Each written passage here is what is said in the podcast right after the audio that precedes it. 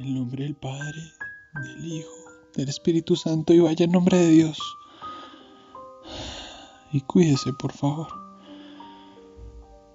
Cuídense, que a nosotros nos sirven más vivos que muertos. Y así son muchas palabras alentadoras para nuestros jóvenes y todos ellos quienes se ponen los escudos para proteger al pueblo. Hoy les traemos un hecho desgarrador, algo incierto si me lo preguntan, la historia más reciente que la manigua puede esconder. Antes de empezar con la narración de los hechos, quiero hacer una salvedad y decir que presuntamente lo que se va a narrar a continuación es real, presuntamente no es real, se deja a criterio del oyente.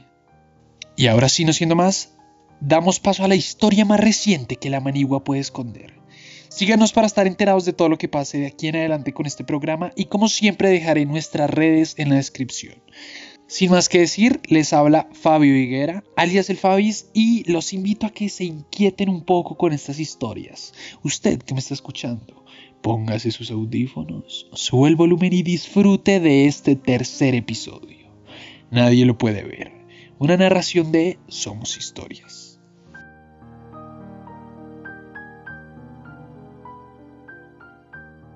Colombia 2021, 19 de mayo, 8 pm. Parcero, parcero, parcero, escuche. A unos cuantos metros de distancia, después de una tranquila tarde, no dejan de escucharse disparos y detonaciones. No tenía ni idea de lo que estaba pasando, solo me asombré. Porque como es de costumbre, basta con vernos quietos y pacíficos para venir a alborotar el avispero. Como era de esperar, serán más y más tombos. Lo que no me explicaba era por qué estaban haciendo tanto escándalo la gente se empezó a alterar y, muchos se fueron. Igual era lo mejor, en cualquier momento se podía salir de control, ya sabemos cómo es esto. En estos tiempos todos tenemos miedo.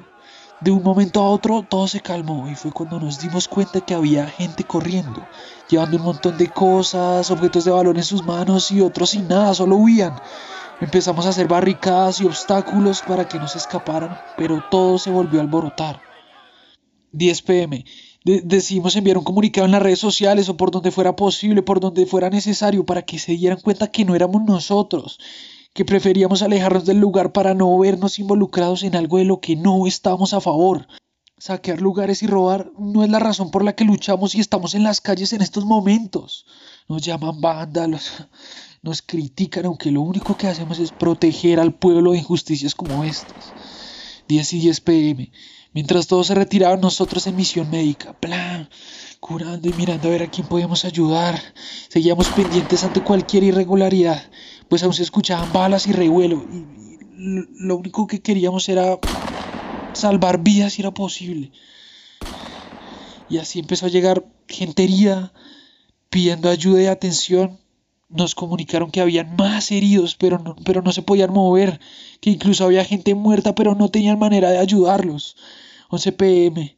Ahí fue cuando decidimos intervenir. Vean, pueden que sean amigos de lo ajeno, saqueadores, pero todos tenemos derecho a la vida y nosotros el poder socorrerlos. Nos fuimos a ver cómo ayudar a la gente donde nos dijeron que estaban heridos, pero no, no podíamos pasar, no nos dejaban. De la nada vimos una tanqueta. La vimos entrar y salir del lugar sin ningún problema.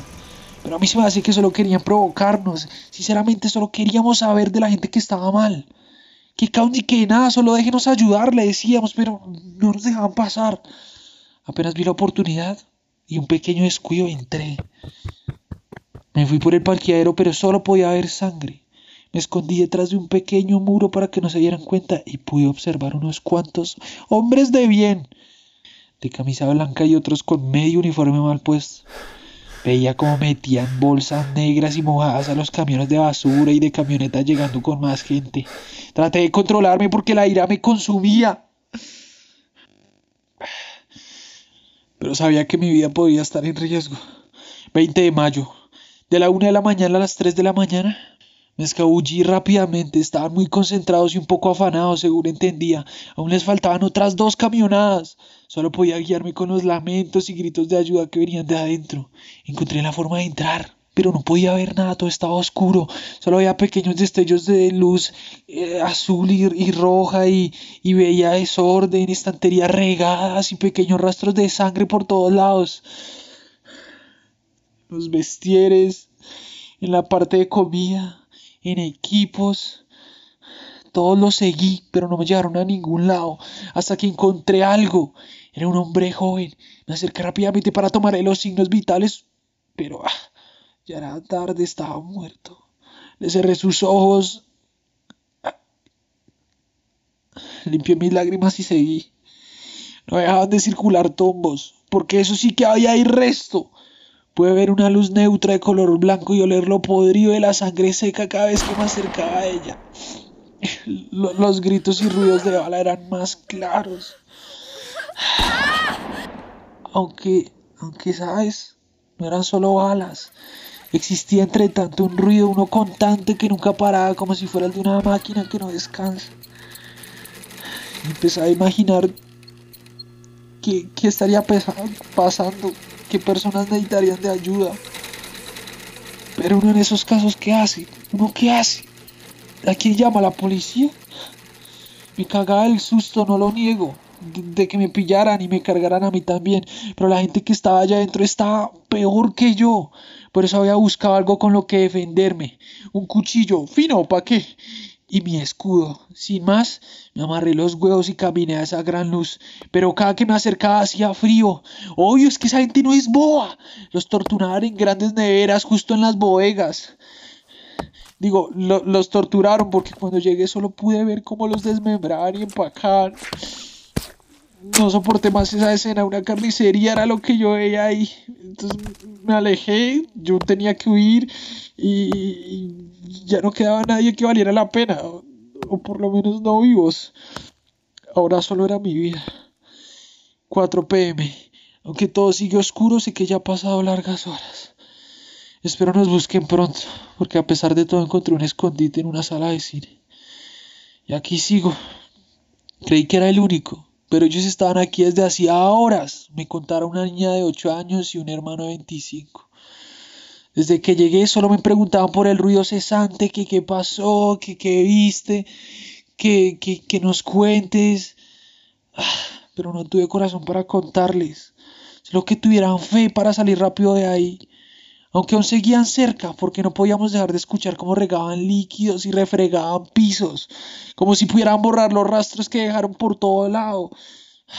Aún me siguen contando de sus padres y su vida, el por qué llegaron aquí, pero la niña no soportó las ganas de ir al baño, por más que su hermano le insistió de que no podían salir, ella se ahogaba en llanto, así que hicimos una pausa. No sé cuánto tiempo ha pasado, pero no creo que regrese. Igual igual no quiero salir. Sigo escuchando gritos y... Y tengo miedo, la verdad. Tengo miedo porque quiero volver a mi casa. Quiero, quiero ver a mi cucha y decirle, madre, te amo. Madre, estoy, estoy luchando por un país mejor para que tus nietos puedan tener un mejor futuro, para que tus nietos puedan vivir en un país en paz, en un país justo para todos. Y no es justo, no es justo que en todos los otros países el derecho para manifestarse y para protestar sea legal, sea legítimo. Y aquí, aquí esto es una moneda al aire. Uno no sabe si va a volver a la casa, uno sale con la bandera de Colombia puesta en las espaldas, con los parceros para salir a marchar, a protestar pacíficamente, a bailar, a cantar. Pero uno no sabe si vuelve. Pero sabes, sabes tú que me estás escuchando, me siento orgulloso. Me siento orgulloso porque sé que esa es la juventud que quería Jaime Garzón.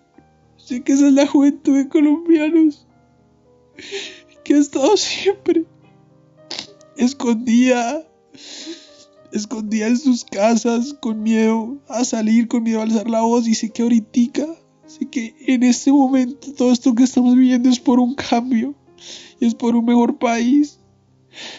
Y qué triste me da, me da rabia, me da rabia que cada vez que llegue la noche haya que llorar a una persona más, a un colombiano que sale a protestar, que sale a alzar la voz que sale a ponérsela a 10 por este país.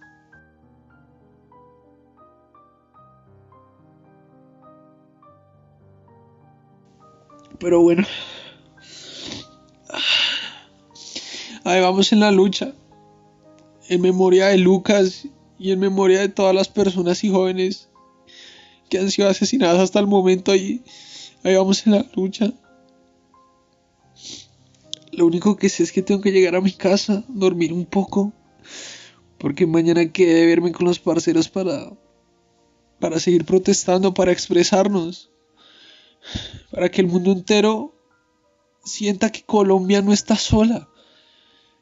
Que en Colombia hay personas berracas. Que en Colombia hay personas que, que salen a luchar por sus derechos. Eso es lo que yo quiero. Así que si salgo en este momento del escondite y me encuentro un tombo y el tombo se le hace fácil jalar el gatillo y dispararme, por lo menos sé que contribuí con un granito de arena para que mi país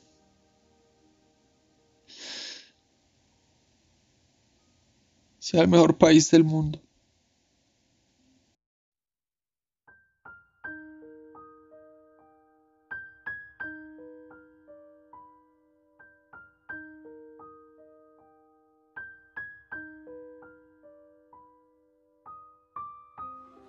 Los problemas que vengan a solucionar el problema que somos nosotros mismos. Si ustedes los jóvenes no asumen la dirección de su propio país, nadie va a venir a salvárselo, nadie, nadie. Porque el problema de los colombianos somos que no tenemos una conciencia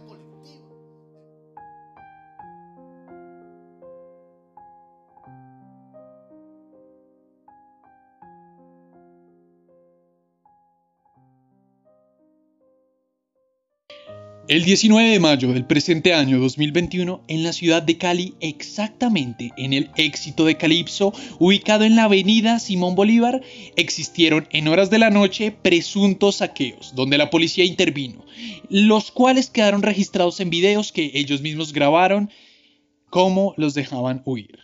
Sin embargo, en horas de la madrugada del siguiente día, 20 de mayo, por testimonios de los vecinos del sector, escucharon gritos de auxilio y el flujo continuo de camionetas y carros de basura. Realizaron llamadas de atención a las entidades competentes para la respectiva investigación y que pudieran evidenciar lo que pasaba en aquel lugar. Ya en la tarde hicieron presencia entidades de la Defensoría del Pueblo, Derechos Humanos y Prensa, atendiendo a las denuncias de la comunidad, donde el paso no les fue otorgado debido a una falta de autorización por parte del gerente de la entidad privada por lo cual no pudieron investigar que el lugar era clave de resguardo policial o de homicidios activos. Finalmente, en horas de la noche, con la segunda entrada de entidades con hombres de primera línea, afirmaron oficialmente y por medio de un comunicado la presencia de sangre en el establecimiento, con rastros de posible encubrimiento con la limpieza de evidencias con aceite y agua con jabón. Aunque para aquel entonces la Fiscalía no había hecho presencia para la respectiva investigación, se quedan pendientes los resultados y todo el objeto de investigación que se lleva a cabo con el seguimiento de los hechos ya verificados. Esta información fue gracias al seguimiento de prensa y cubrimiento de la información de primera mano por parte de El Canal 2. De esta forma cerramos otra historia más escondida en las profundidades de nuestra amada y desgarradora Colombia. Nuestro fin, contar historias y narrarnos como pueblo con la verdad, porque en medio de todo somos historias. Y recuerden que los paquetes de Foley's, música y demás lo pueden encontrar en www.manigua.com. En la narración, Fabio Higuera, alias el Fabis. Este podcast fue posible gracias al equipo de Manigua Creative Group, Andrés Varela, Jimena Castro y Fabio Higuera. La edición y musicalización del equipo de sonido Manigua Creative Group. Ahora quiero que tú, oyente fiel de este podcast, nos cuentes tu opinión sobre estos sucesos presuntamente reales, presuntamente inventados, que han ocurrido en las protestas. ¿Qué opinan ustedes? Quiero saber qué punto de vista tiene cada oyente de este podcast. Así que háganoslo saber por las redes sociales y se vienen capítulos muy buenos. Si quieren que sigamos narrando historias, apoyen con todo su amor este podcast porque aquí estamos para complacerlos. Muchas gracias y nos escuchamos pronto, mis queridos oyentes.